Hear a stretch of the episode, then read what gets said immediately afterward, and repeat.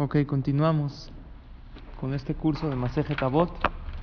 Esta es la clase número 41, ya casi concluyendo esta Maseje tan bonita. Y llegamos ya a las 48 cosas que se necesitan para que la persona adquiera Torah. Y son 48 virtudes de la persona, no solo para adquirir Torah, sino virtudes que te hacen mejor persona. En la Mishnah 5 vimos las primeras 23. Las 23 cosas que necesita una persona para adquirir Torah y en esta Mishnah 6 llega hasta la 48. Vamos a repasarlas en corto. La primera era estudiar con constancia. Si uno no estudia constantemente no puede adquirir Torah. También alguna otra ciencia o algo de información que uno quiere adquirir debe ser constante.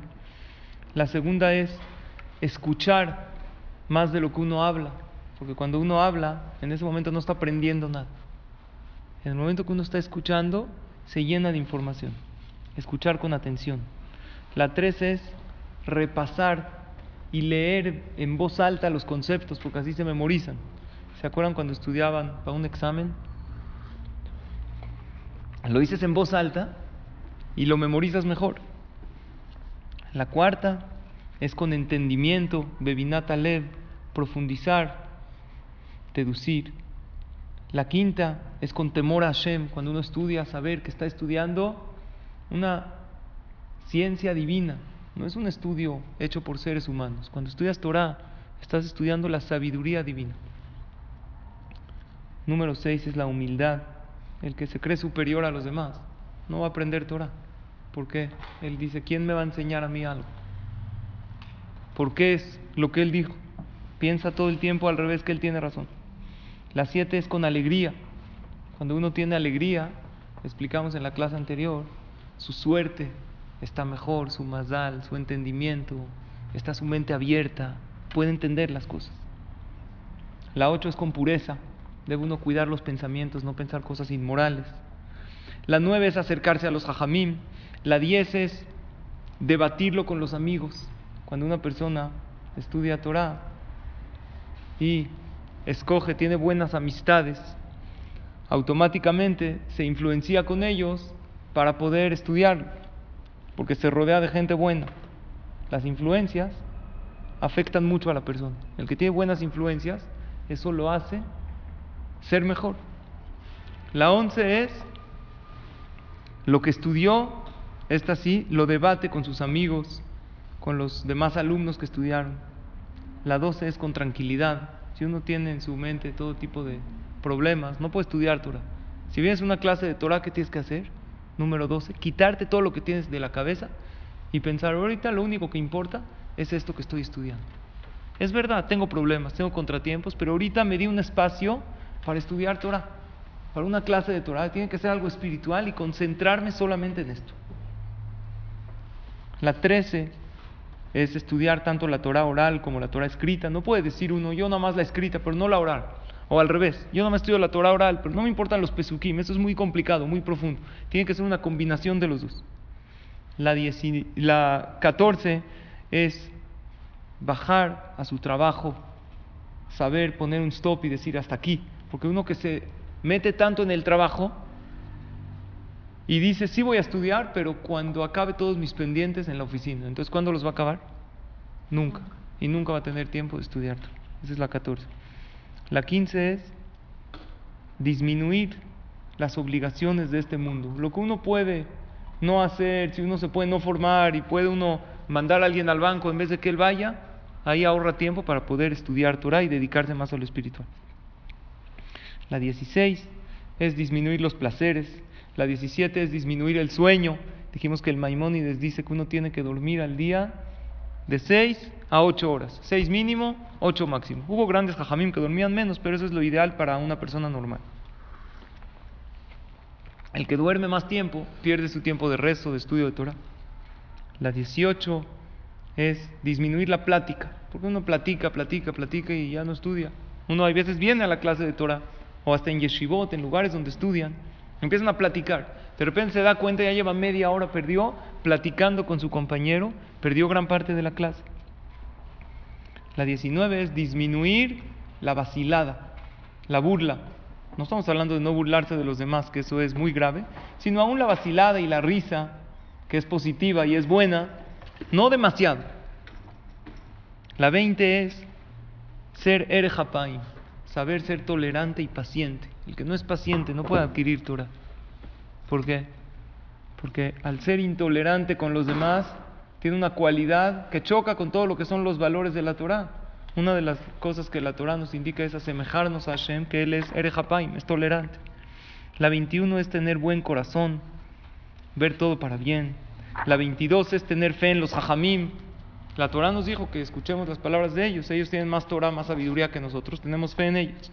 Y la 23, que con esta acabamos la clase pasada, es muy difícil, pero es Bekabalata y Surim. Recibir los contratiempos y los problemas y los sufrimientos que Hashem manda, ¿cómo? No aceptarlos, recibirlos con alegría. Y saber y concientizarse que todo es para bien en la vida. Ahora sí vamos a empezar la Mishnah Vav y vamos a acabar estas 48 cosas tan importantes. Hay una frase que dice, cuando cambies la manera de ver el mundo, el mundo que conoces cambiará. La gente quiere que cambie el mundo. Si tú cambias tu manera de ver las cosas, el mundo va a cambiar. Eso creo que es Maseje Tabot. Maseje Tabot nos hace ver el mundo de una manera diferente, más elevada, más espiritual. Y vamos a continuar con este consejo número 24. Amakiret me como. Para poder estudiar Torah se necesita conocer su lugar. ¿Qué significa conoce su lugar? Uno va a estudiar Torah.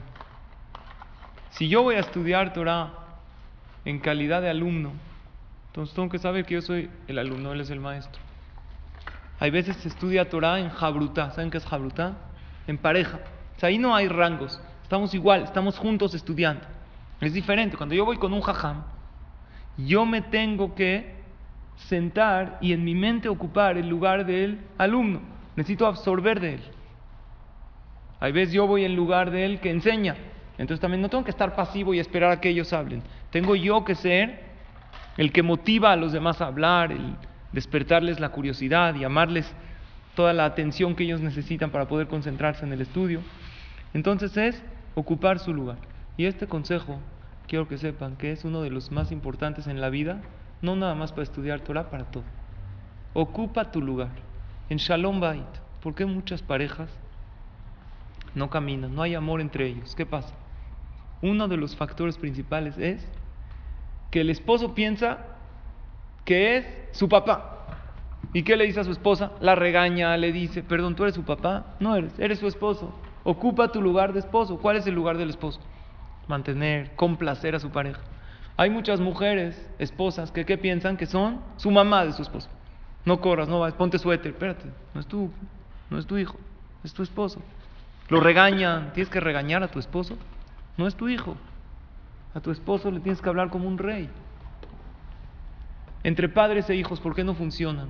El jinuj. Muchas veces los padres quieren ocupar un lugar que no es de ellos. Por ejemplo, el padre se hace demasiado amigo de su hijo y sale con él, no lo regaña porque es su amigo y, cuando le quiere decir que ya, se, ya no va el partido, ya se vaya a dormir, no, es que mira, mejor duerme. No, no es, no es tu amigo, es tu hijo, tú lo tienes que educar. O hay veces los hijos quieren ser amigos de los padres. O hay veces los hijos quieren ser papás de los padres, regañan al papá, le dicen, no, ocupa tu lugar. Y esto es uno de los consejos más maravillosos que hay en la vida. ¿Por qué no caminan muchas veces? Uno no está contento en su trabajo y cambia de trabajo en trabajo y no se acomoda. ¿Por qué? porque no le gusta ser subordinado. Tú tienes un jefe y tú quieres llevarte al tú por tú con el jefe. No es así. Tú eres empleado, ocupa tu lugar de empleado. En el CNIS, hay veces hay pleitos. El jajam, el shamosh, el kahal. ¿Por qué? ¿Por qué suceden estos conflictos? ¿Saben por qué? Porque uno del CNIS decide que el jajam está mal. Entonces va y dice, se dice esto, se hace esto. Perdón, tú eres el jajam. Tú eres alguien del kahal, ocupa tu lugar del kahal. Si tienes algo que aportar, acércate con un tono de voz que denota que tú no eres el jajam. O imagínense que el jajam empieza a recoger los libros, a barrer el knis. No va a caminar, porque tú como carácter de jajam lo que tienes que hacer es transmitir espiritualidad y dirigir el rezo, las clases. Cuando te desvías del lugar que estás ocupando, ahí es cuando las relaciones interpersonales no caminan. Esta es la raíz de muchísimos problemas familiares, de pareja, con suegros, con padres, entre hermanos, que uno no ocupa su lugar correcto en la vida. Es un consejo maravilloso. Y también aplica, obviamente, al estudiar Torah. ¿Sí quedó claro este consejo? Es muy importante que lo interioricemos. Ocupa tu lugar en la vida. A veces hay gente que dice, oye, ¿cómo le digo a mi pareja que está gastando mucho? Perdón, ¿tú eres su papá? No. Si está gastando, hay maneras de decirle a una pareja. ¿Cuál es tu finalidad como esposo? Complacerla, darle, mantenerla, alegrarla. Haz eso. Haz tu papel como esposo que eres, como esposa que eres, como papá, como mamá, como hijo, pero desempeña al máximo tu papel en la vida. Eso es el número 24. Número 25 es Asameach Bejelko, el que está contento con lo que tiene. Porque el que no está contento con lo que tiene no puede adquirir Torah. Porque siempre está pensando en lo que no tiene y tiene quejas con Hashem. ¿Por qué no me mandaste esto? ¿Cómo uno puede estar contento con lo que tiene? ¿Saben cómo? Sabiendo que todo lo que tenemos es un regalo de Hashem. Si todo lo que tenemos nosotros lo vemos como inmerecido, entonces no vamos a exigir más. Imaginemos la siguiente escena. Un grupo de exploradores se adentraron en un bosque para explorar.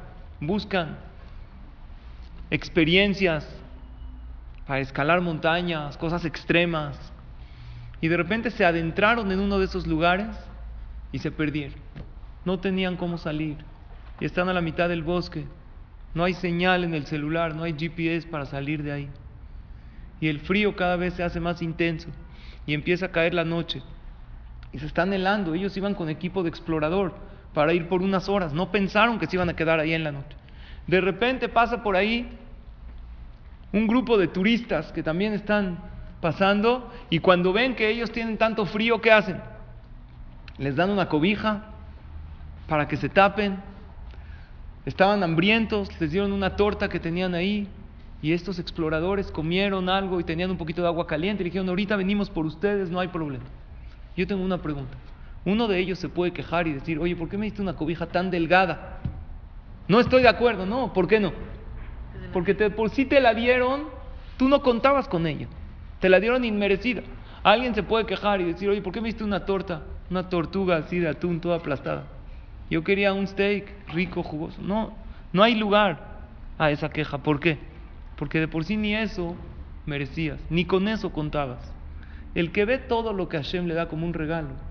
Entonces no hay manera de decir, Dios, ¿por qué me mandaste hijos? espérate, la vida la merecías, la salud, todo es un regalo de Akadosh Baruj Y el que ve así la vida, puede estar en una situación dificilísima y con todo y eso sentirse agradecido con Hashem.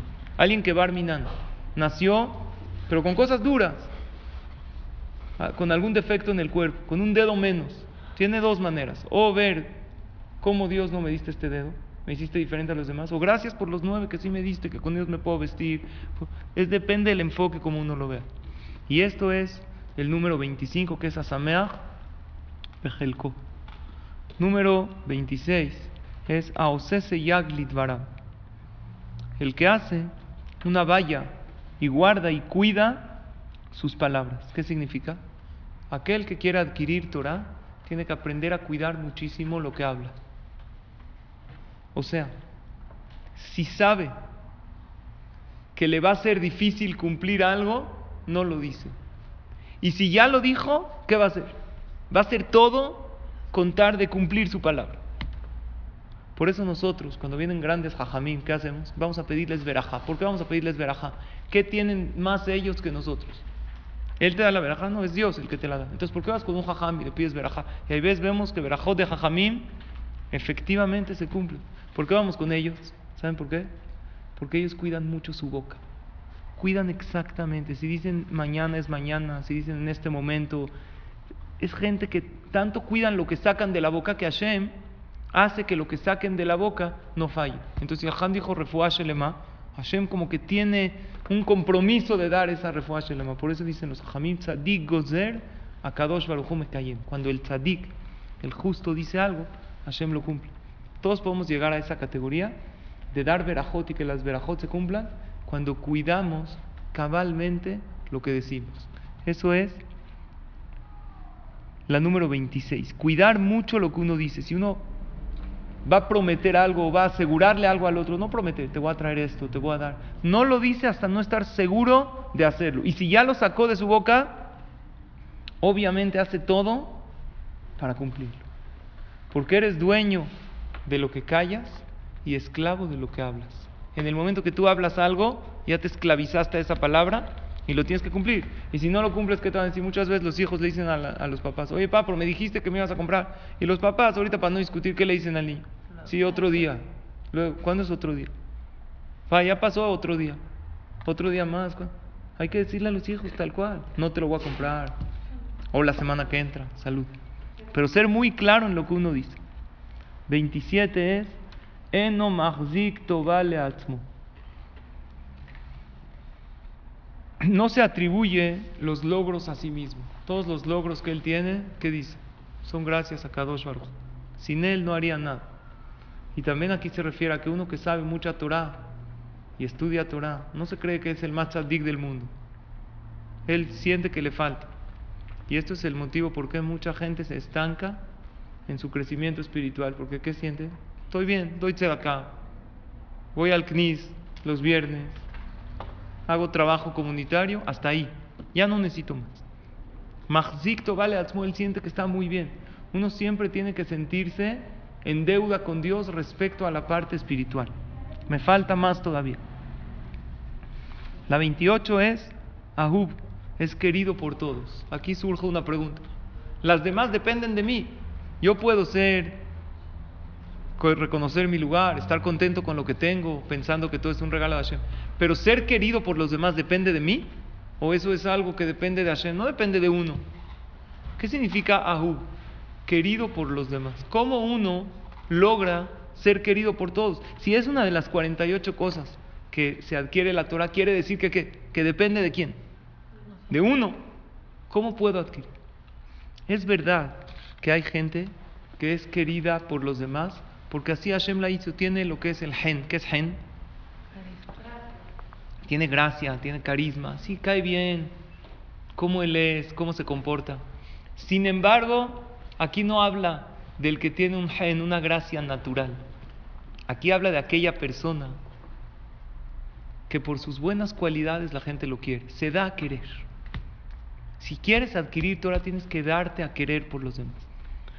El que todo el tiempo quiere que todo el mundo lo vea y trata de llamar la atención y todo el tiempo habla de él mismo y trata de mostrar sus logros a los demás y quiere que cuando entra a la fiesta todo el mundo voltee para que vea que ya llegó esa persona generalmente no es querido.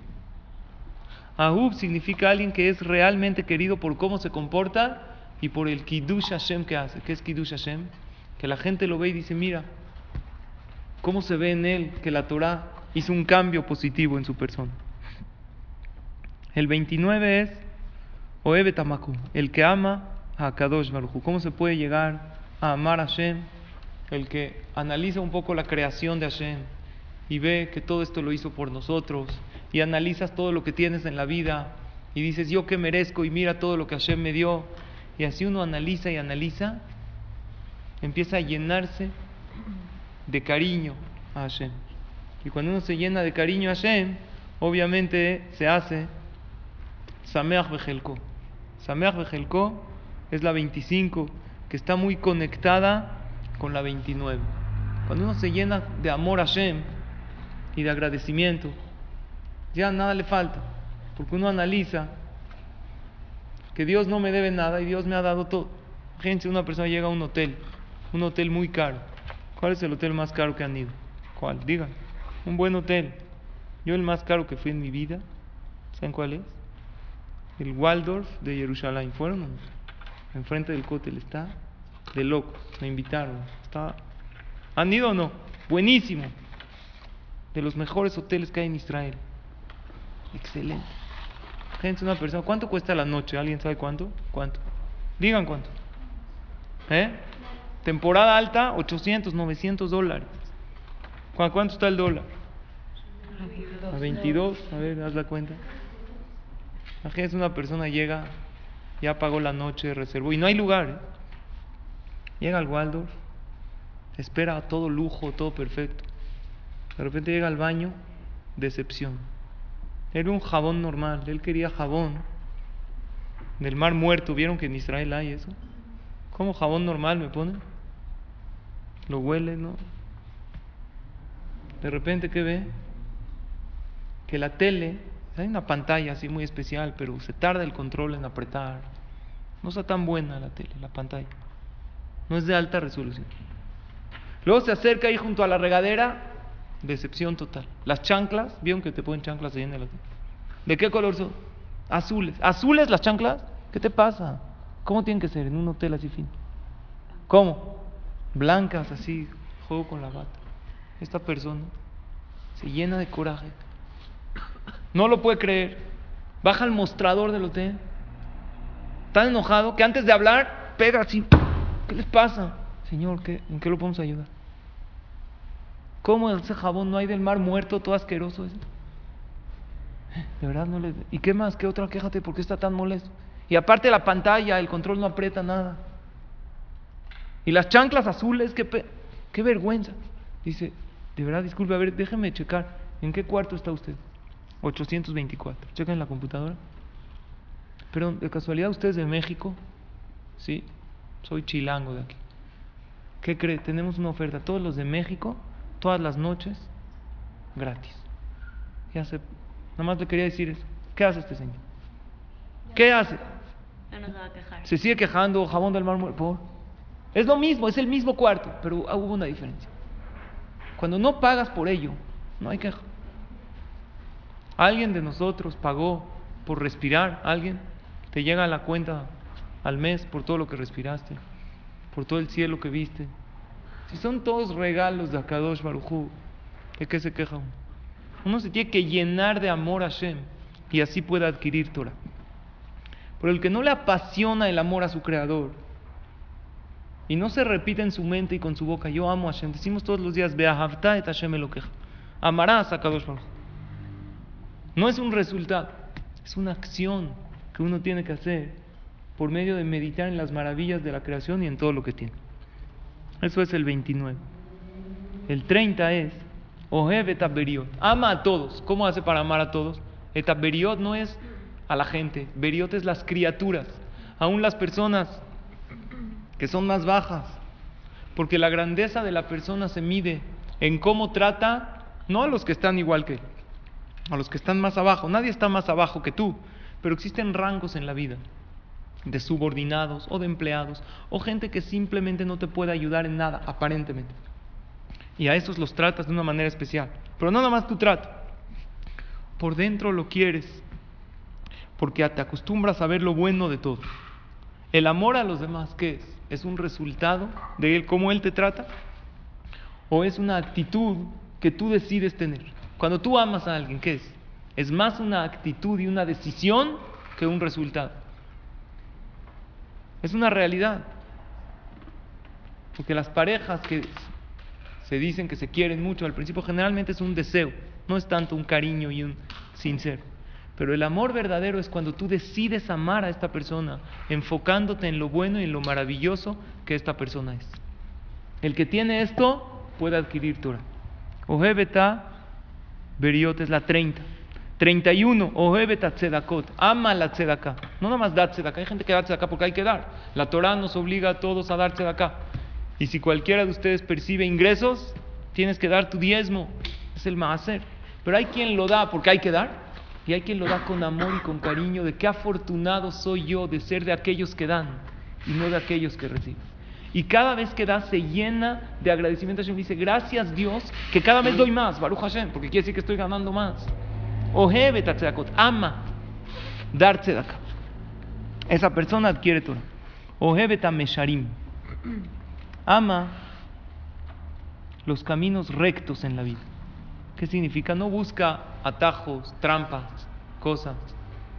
No busca engañar en la taquilla que tiene menos edad para pagar menos. Todas esas cosas están lejos de él. No busca negocios chuecos para lograr su parnasá. Él va derecho. Hay un jajá en Eretz Israel, se llama Raburi Zohar, ¿escucharon de él? Él es uno de los grandes Mahzirim Bichuba que hacen que la gente haga teshuva. Anteriormente él era un actor muy famoso en Israel, cómico. Hacía reír, pero de manera no tan limpia, no tan correcta, con groserías, con albures, dobles sentidos. Y él hizo teshuva porque vio la verdad.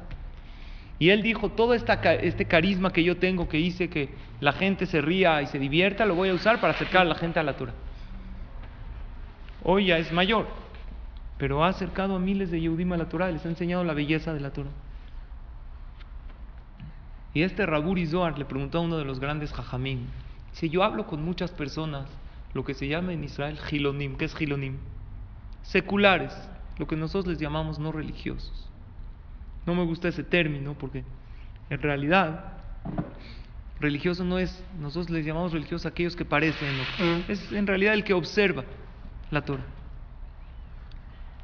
Le dijo, yo hablo con muchos de ellos. ¿Cómo sé en quién me puedo detener y en quién ya no vale la pena invertir en él?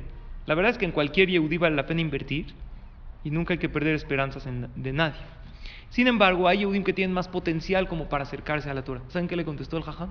Algo increíble le dijo, cuando tú veas un Yehudi que le duele, le duele la falta de rectitud y de lealtad en la vida, en él invierte.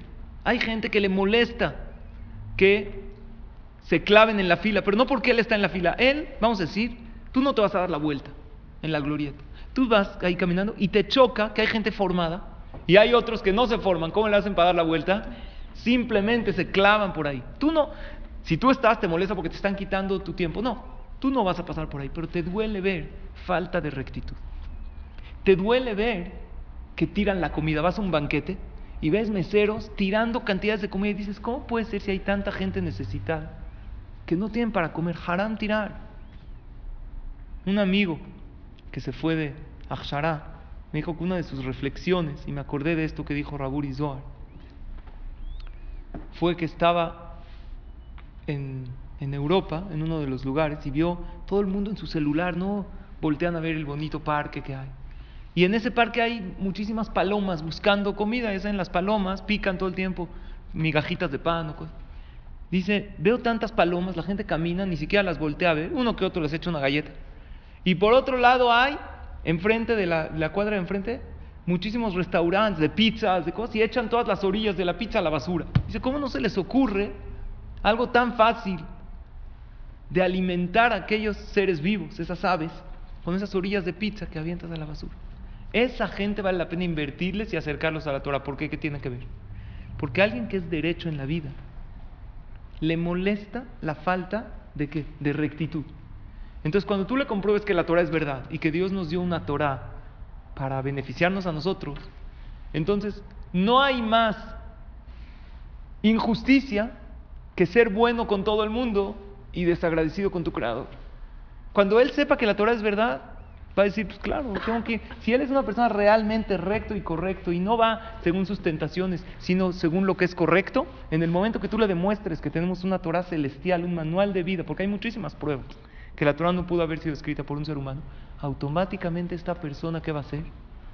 Se va a despertar para servir a Hashem, porque va a decir, qué injusticia es que con todo el mundo soy bueno y soy correcto y soy amable y amigable y con aquel que me da vida, salud, 70, 80 años hace que mi corazón lata y me ha dado todo, con él soy desagradecido y soy desobediente. Esa rectitud lo hace acercarse a la Torah. Eso es Ohev et el 32. 33 es Ohev et Está muy difícil. El que le gusta que le señalen en qué está equivocado. A todos nosotros, cuando alguien nos dice que estamos mal, la verdad nos incomoda, nos molesta. Y de hecho nos halaga saber en qué estamos bien. Una persona que quiere Torah y que quiere adquirir y quiere superarse en el camino espiritual, tiene que buscar a alguien que le digan que está mal. Y ese alguien, tu pareja, es una excelente persona, un buen amigo, una buena amiga. Oye, si crees que actúe mal, por favor dímelo. Y tener esa sinceridad y cuando nos digan una crítica constructiva, agradecerla e invitar a aquella persona, oye, vuélveme a decir algo que estoy mal, porque si por cualquier cosa que me dicen exploto, Le estamos diciendo en otras palabras, ya no me digas nada. Y así, aquellos que sí ven nuestros defectos no nos dicen por miedo y se va uno desviando del camino de la superación personal. Umitrajek minakabot y se aleja del honor. No le gusta sobresalir. El que quiera adquirir Torah sabe que la mejor manera de adquirir Torah es no sobresalir. ¿Se acuerdan que una vez les dije que un amigo, David Zambra, me dijo que si quieres que te dure la pila de tu celular, ¿qué tienes que hacer? Bajarle el brillo. Y es una lección de vida. Si tú quieres que vivir muchos años, vivir tranquilo, baja, no, no estés a la vista de todo el mundo. No trates de resaltar y de protagonizar todo. Si el protagonismo llega o te lo piden o lo tienes que hacer, porque tienes un puesto que lo tienes que hacer, haz lo que sea necesario, pero trata de no estar a la vista de todo el mundo. Esto es el 34. Velome gisli bove talmudo. El 35 es que no se eleva su corazón por tanto que sabe. Hay gente que tanta Torah que sabe. Llega un ignorante y ¿qué pasa? Y me ha pasado a mí con Jajamim, amigos míos. Oye, ven a dar una clase. No, estos no saben nada. ¿Qué les voy a enseñar? Eh, Aleph Bet. Yo necesito una clase de profundo. Una pregunta. Dios tiene tolerancia, aún con el ignorante, aún con el tonto. Aún. Y Él es la fuente de toda la sabiduría. Entonces, ¿tú por qué no tienes esa paciencia para explicarle a aquella persona? Había un jajam, les conté, hace unas clases en la Gemara que le explicaba 400 veces cada lección a su alumno. Esa es la paciencia que uno tiene que tener con cualquier persona. Si tu hijo te pregunta algo, ustedes saben que un niño de cuatro años, más o menos en esa edad, ¿saben cuántas preguntas hace al día? No lo van a creer. ¿Alguien tiene un hijo de esa edad aquí? Aproximadamente 200 preguntas al día. ¿Cómo puede ser tantas? Si está mucho tiempo con sus papás, en las vacaciones, esto, yo lo compro, porque muchas veces no está. Pero entre las que hacen en la escuela, y a los amigos, y al papá, y a la mamá, es un promedio de 200. Tantas dudas tiene, y hay papás que ya se desesperan. Ya, porque sí, ya. Te preguntan por qué el cielo es azul, y por qué esto es así, y se sube el avión, y cómo huele el avión, y qué pasa que esto, así. Mi hijo, estamos siempre en la calle y me dice, ¿para qué coche es más rápido? ¿Este, el tuyo o este? Todo el tiempo está haciendo preguntas, y y de repente preguntas que nada que ver. Yo hay veces lo despierto a mi hijo, lo despierto. Hace poco lo desperté, me dijo, ¿quién gana? ¿Un tiburón o un león?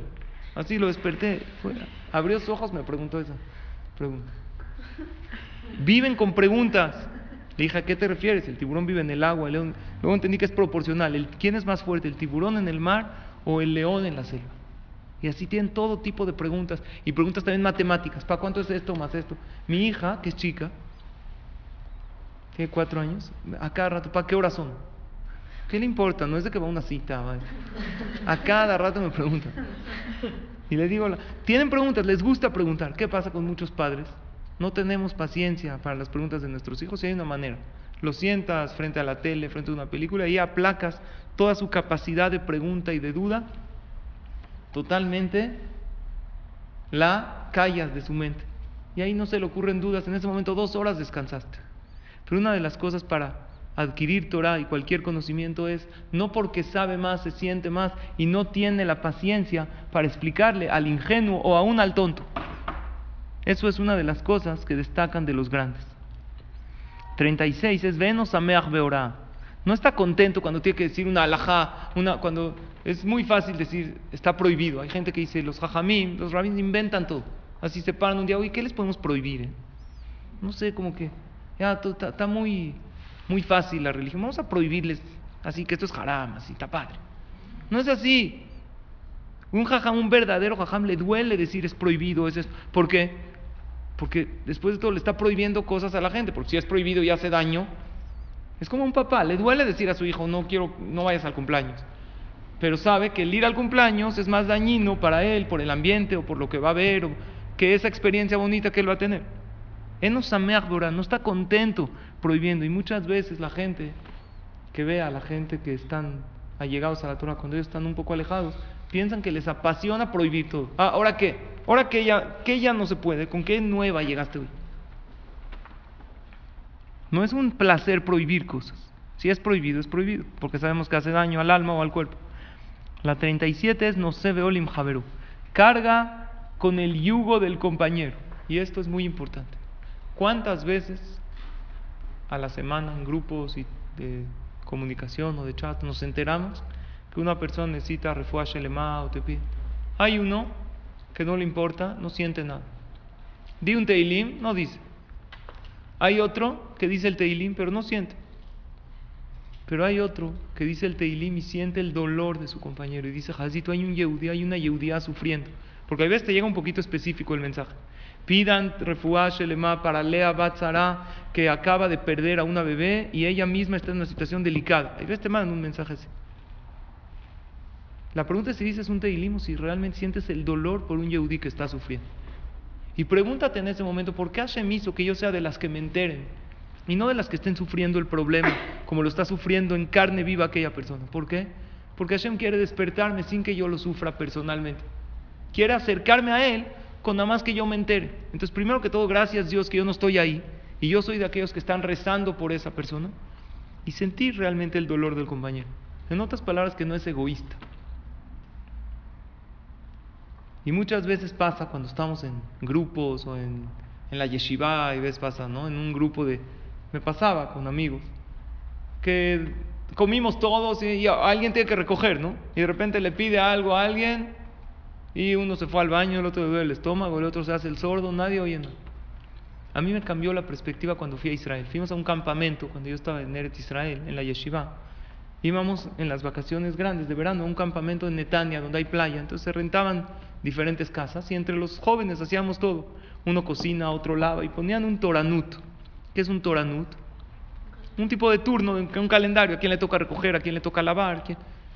Y nunca falta el que se hace rosca y le toca lavar y se fue. Pasa. Yo apenas llegué al campamento y vi que un joven, un amigo mío, un niño, siempre recogía, barría, pero recoger no es agradable porque comen y dejan los platos. Y yo la verdad me acerqué a él y le dije, ¿por qué lo haces? Dijo, mira, si tengo la oportunidad de hacer jefe y ayudar a los demás, y cada plato que recojo es una mitzvah, cada bolsa de basura que bajo. Sería, no es de que tengo algo importante que hacer, una así. Sería una tontería no aprovechar. Y cambió el chip que yo tenía, porque desde chiquito, como que entre mis amigos y así, oye, tráeme esto. No soy tu gato, o sea, ¿qué? No soy tu gir, ¿qué quieres? Como que, no, ¿me entiendes? O sea, no, yo, ¿por qué, soy? ¿Soy tu esclavo soy tu.?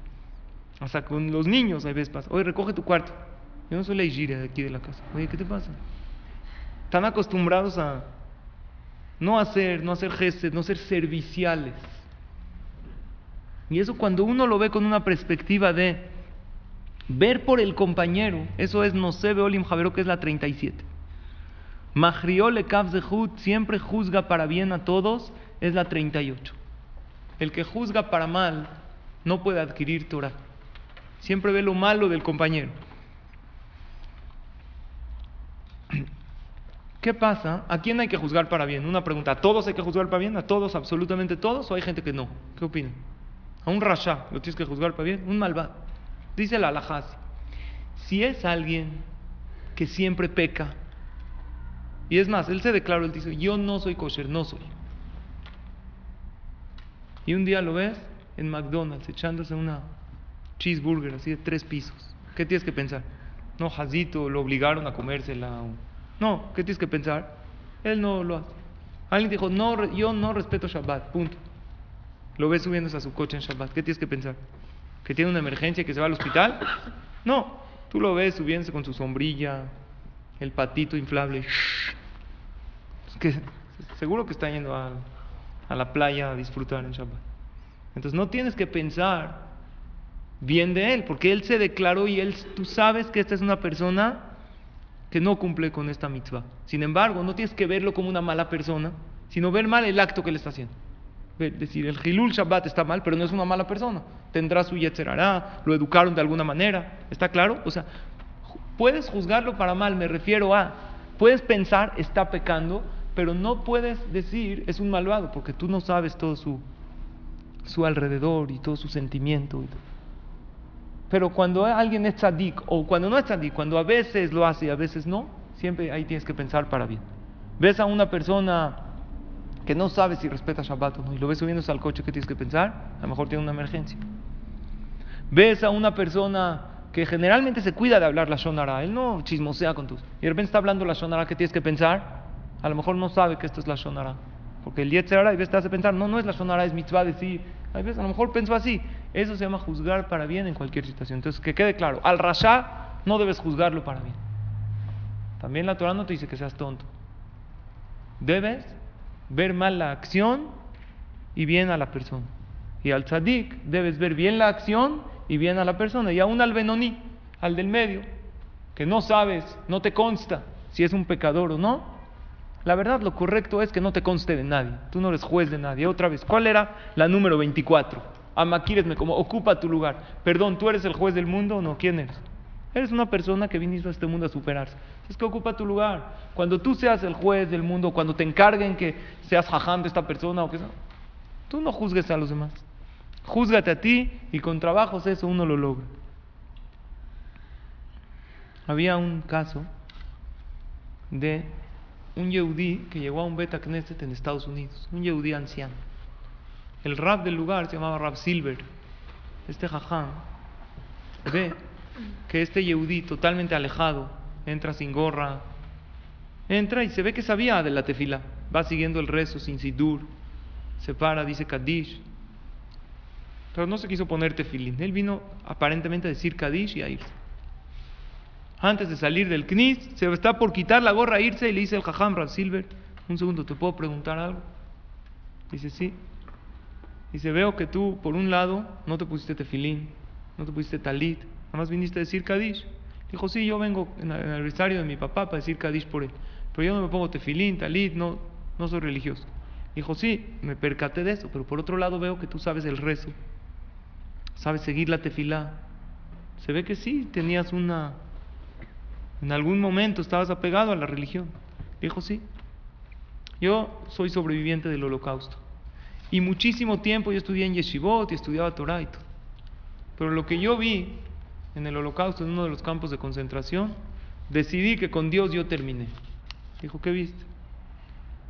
Había una persona en los campos que logró introducir un tefilín. Y sabemos que el Yehudí tenemos la obligación de ponernos tefilín todos los días, excepto Shabbatot y fiestas. La Gemara dice que una persona que no, un Yehudí, un hombre que no se pone tefilín, se llama Poshe Israel Begufán, pecador con su propio cuerpo. El tefilín le trae al hombre buenos pensamientos, buenas decisiones y a toda su familia. Cuando el hombre se lo pone, le pasa esta verajá a la mujer, a su esposa y a todas las mujeres solteras de su hogar. Así como cuando la mujer hace su mitzvah, como es la tevilá o las velas, le pasa esta buena influencia. Por eso Hashem dividió los papeles. Dijo, había un yehudí que logró meter un tefilín, pero un malvado, era un rasha. Porque él no dejaba a los demás ponerse el tefilín. Les cobraba algo. ¿Qué? Algo. Algunos un pedazo de pan, que era todo lo que tenían. Algunos les cobraba una cobija que logró meter. Pero nunca dejaba ponerse el tefilín gratuitamente. Y decenas de Yehudim se formaban, arriesgando su vida para ponerse el tefilín, porque si los veían, por ejemplo, desde la mañana, desde la madrugada ya se puede poner tefilín. Si los veían fuera de los trabajos que ellos tenían que hacer, en aquel entonces, aunque ya había un poco la tecnología, los coches, las cámaras, vemos filmes reales, no habían las cámaras de revisión de eso, habían Yehudim que se podían un poquito escapar de sus cosas y arriesgaban su vida para ponerse el tefilín. Y en una ocasión llegó un anciano con él y le rogó, le dijo, ya te di ayer el pan que tenía, antier te di una papa que logré, hoy no tengo nada, por favor déjame ponerme el tefilín. Le dijo, no hay, si no me das algo, y este Yehudí, el dueño del tefilín, gracias a eso, tenía siempre comida, porque todo lo que todos tenían, hubo quien no se quería poner el tefilín, pero Yehudim religiosos sacrificaban todo. Y la verdad me dolió tanto, dije, ¿cómo puede ser un Yehudí que haga negocio con la religión? ¿Qué opinan ustedes? ¿Está bien o mal? Y no nada más negocio con la religión. En ese momento hay mucha gente que dice, toda la religión es un comercio entero. Todo el kashrut es, todo es un negocio. Todos hacen negocio con todo. Un tefilín, mil dólares. ¿Qué tiene? Es un pedacito de piel. Que todo es religión, todo es dinero. Y yo la verdad decidí que si la religión es dinero, si me salvo, no voy a saber nada de la religión. Nada más una vez al año vengo a decir Kadish a mi papá y dígame gracias, eh, Rabino, que bueno, gracias, de verdad que viniste a decir Kadish. No sabes cómo te aprecio. Nada más una preguntita. ¿Por qué te fijas tú y te enfocas en aquel Yehudí Rasha? Y no te fijas en todos aquellos esas decenas de Yehudim que a diario arriesgaban su vida. Perdón, ¿tenían la obligación de ponerse el tefilín en esa situación? ¿Uno tiene que arriesgar su vida para ponerse el tefilín? Claro que está exento, está totalmente exento. Las únicas mitzvot que uno tiene que arriesgar sobre es si uno lo obliga a hacer idolatría o inmoralidad o asesinar. Ahí no tiene que hasta dar su vida, no arriesgar. Pero para ponerse tefilín no hay una mitzvot. Pero había Yehudim que ellos dijeron, no puedo pasar un día sin tefilín. El hombre, cuando se pone tefilín, siente. Si, si se conecta puede sentir algo. Y no te fijas en todos ellos que si yo al revés, yo por eso hubiera hecho teshuva. Te enfocaste en uno. ¿Sabes por qué te enfocaste en él? Porque tú de por sí tenías reclamos y críticas en contra de Hashem. Entonces decidiste agarrar eso. Eso se llama una persona que no es lekav zehut. Ve lo malo y decide ver lo malo de los demás. Decide enfocarse en lo negativo. Y la número 38 es exactamente lo contrario, el que sabe ver lo bueno de la situación, lo bueno de la gente. Umamido a la emet. Y cuando alguien está equivocado, sabe decirle, estás mal en esto. Umamido a la shalom. Y cuando alguien está peleado, sabe hacer que haya paz entre él y otra persona. O si él está involucrado en el pleito, sabe callar para que no haya un pleito. La 39 y 40 es al revés de la 33. La 33 era amar el reproche. La 39 y la 40 es saber dar reproche. Porque a lo mejor yo quiero que me digan una crítica constructiva, pero yo no se la digo al otro. No, hay que saber. Hay que saber cómo se, reprocha al compañero. Si lo quieres, primero que todo el cariño se percibe. Entonces así, tu reproche va a ser recibido. Entonces le dice, mira, no vale la pena pelear por esto, estás equivocado en esto. Sabe cómo llegarle al otro. Esa es la 40. Y obviamente todas estas cosas son cosas que se necesita mucho esfuerzo para lograrlas. Porque uno no está acostumbrado. Sé que es difícil agarrar, voy a trabajar en las 48. Pero todas estas 48, habrá alguna que me llamó la atención. Y yo la repaso y empiezo a trabajar en una y luego en otra. Por ejemplo, hay Jajamim que recomiendan en los 48 días que hay entre Pesach y Shavuot, en realidad son 49. Trabajar, hay libros de Musar que dicen, este día toca esto. Y hoy voy a trabajar en ver todo lo bueno. Mañana voy a trabajar en estar contento. Luego voy a trabajar en no sentirme superior a los, a los que saben menos que yo.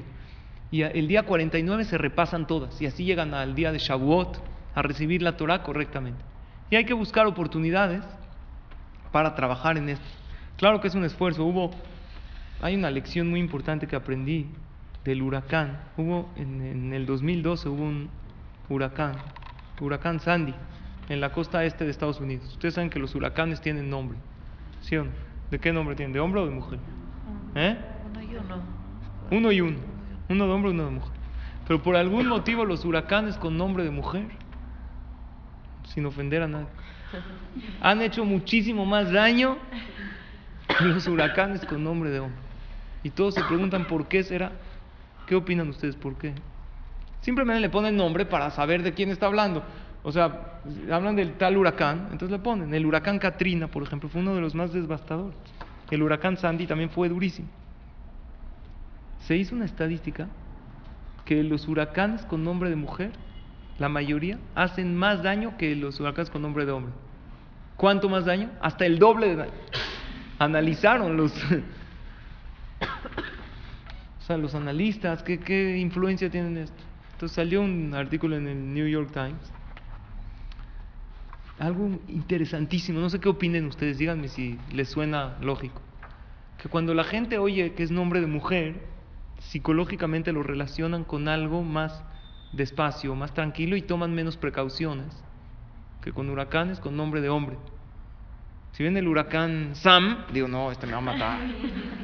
Pero huracán Katrina, ¿qué te imaginas? Así Katrina, una señorita amable. No creo que me haga mucho daño. Salió en New York Times, lo leí en una ocasión, un artículo que estaba traducido. Pero la lección que yo les quiero decir es que hubo algo increíble. Muchísimos árboles fueron derribados, pero hubo una diferencia. Los árboles con sistema de riego automático fueron derribados muchísimo más que los árboles que los regaban manualmente. ¿Qué opinan ustedes? ¿Por qué la diferencia? Los dos se riegan. Hicieron una investigación. Y esto lo escuché precisamente de un jajam que citó de uno de los investigadores. ¿Qué opinan ustedes? Sería lo mismo, ¿no? ¿Por qué los de sistema de riego automático se caen y se derriban mucho más que los de sistema de riego manual? ¿Qué opinan? Cariño y la dedicación. El cariño, cuando uno lo riega, entonces ¿qué? Hay una investigación que le hablan a las plantas, ¿conocen o no? Sí, les ponen, eh, les cantan, puede ser por eso, ¿eh? Así que le decían hola, buenos días al árbol, lo riegan, puede ser. Sí, hay una investigación que las plantas con música crecen, es una de las pruebas que todo tiene partículas de alma, el alma es un ser vivo. Pero lo que yo escuché de este rab era que los árboles con sistema de riego automático reciben su dotación de agua en tal hora, o sea, ya- es un computarizado. Tú compras un sistema de riego para tu jardín y en un momento dado salen las mangueras o los ductos y, y siempre la misma cantidad a tal hora y tú ya te olvidas de regar. Entonces el árbol se acostumbra, es algo impresionante, a crecer con esa cantidad de agua ya. Nunca se acostumbró a, que, a fortalecerse por si le falta. Pero los de riego de un ser humano, por ser un ser humano, de repente llega tarde, dos horas, de repente se va dos semanas de viaje. Entonces las raíces solitas se fortalecen porque saben que no dependen de él. Suena impresionante, pero hay investigaciones así. De hecho, en Rusia se investigó, no tengo aquí el nombre, de una clase de eso, de la parte de alma que tienen las plantas, que pueden sentir, percibir, como que se educan, la- conectan almas a polígrafos y reflejan el sistema nervioso, ¿no? Cuando alguien las viene a cortar o a estos empiezan a... Pero esto es algo increíble y la lección es muy clara. Cuando uno lo hace con esfuerzo, las cosas, como un riego manual, tiene muchísimas más armas para luchar cuando las cosas no están bien, cuando vienen todo tipo de huracanes. Hay niños que crecen como un sistema de riego automático. Todo tienen, nunca les falta. todo. De repente cualquier huracán, cualquier cosa, se cae uno. Alguien lo ofendió, alguien esto, ya no tiene día, no tiene semana.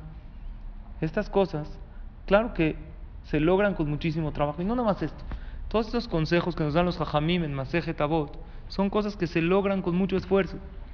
Pero cuando uno se esfuerza, se riega a sí mismo manualmente. Dices, ahora voy a trabajar, ahora me falta esto. Y así uno va trabajando en sí mismo. Y cuando viene un contratiempo, no lo tumba a la persona. Sale adelante.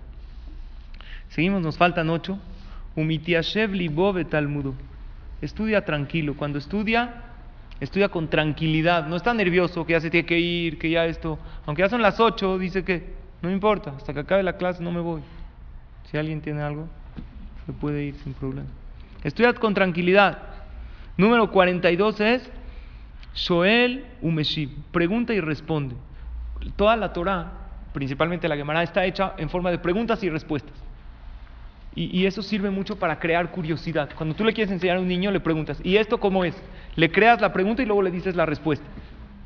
Siempre que vamos a una clase de Torah, ¿cómo nos las plantean? Te, hacen una te leen un pasú, te hacen una pregunta, ya tienes la duda, una respuesta. Así se estudia la Torah. Número 43, Shomea Umosif. Escucha y aumenta. No nada más. Escucha, aumenta. A ver, escuché este consejo. ¿Cómo puedo aumentar más de lo que estudié? 44 es Alomed Almenad Lelamed. El que estudia para poder enseñar. Cuando, imagínate que cada vez que vas a una clase, tú dices así. Ahorita voy a ir a una clase de Torah.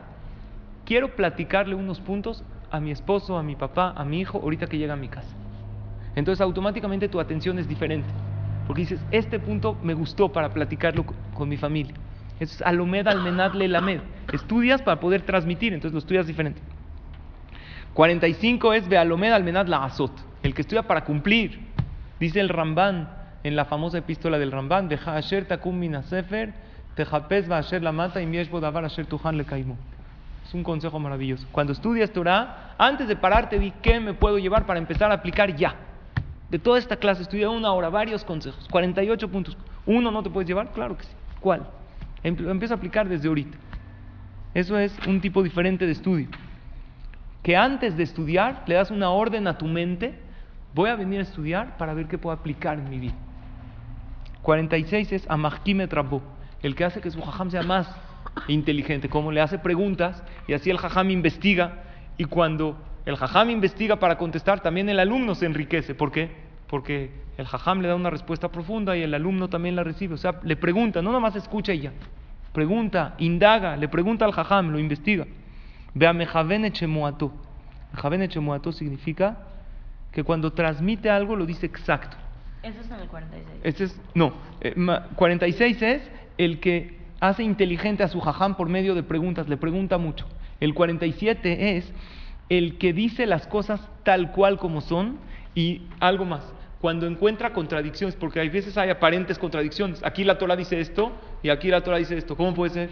Encuentra respuestas para que no haya contradicciones. Él entiende que si hay aparentes contradicciones en la Torah, el que está mal no es la Torah. Soy yo que no entendí bien y siempre busca cómo conciliar las dos ideas. Y la 48 es Veaomer Dabar Beshem el que dice algo en nombre de quien escuchó. No se atribuye algo. Si escuchó algo bonito de Torah, no dice yo dije. Dijo, este jajam me dijo esto. ¿Por qué? Dice la Mishnah al final. Halamata, de aquí aprendemos. Kola Omer Dabar Beshem Ombro, me vi Geulah la olam. Todo el que dice algo en nombre de quien escuchó, trae salvación al mundo. Sheneemar, lo aprendemos del pasuk que dice, Vatomer Esther la Melech Beshem Mordejai. Esther Amalcá, ¿se acuerdan la historia de Purim? Ella se entera que quieren matar a quién? A Hashverosh. ¿Quién le dice este decreto? Mordejai. Mordejai estaba fuera y se enteró de la conversación de aquellos que estaban tramando en contra de él.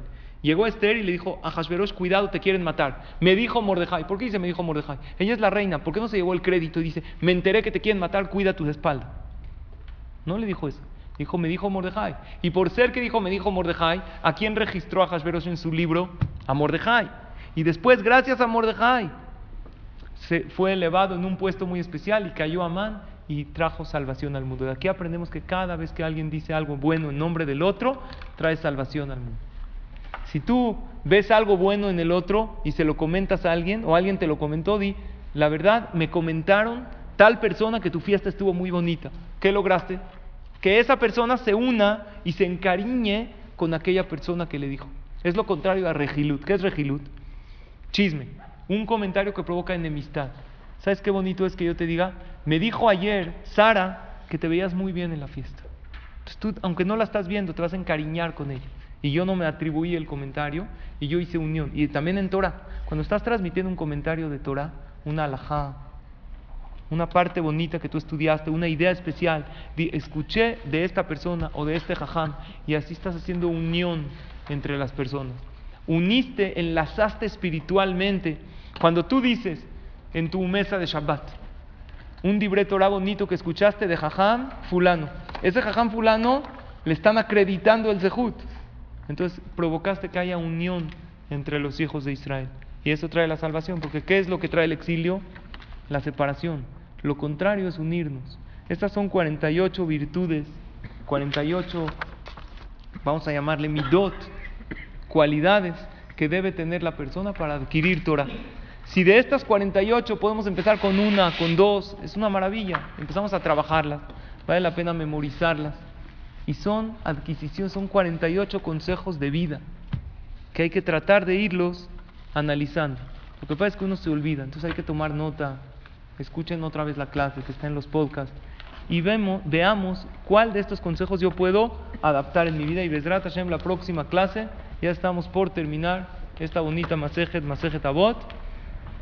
Besrat Hashem, creo que nos faltan pocas clases, dos, tres clases más, para acabar con todo este curso. Muchas gracias a todas por su atención. Que tengan todas verajá y todo lo mejor.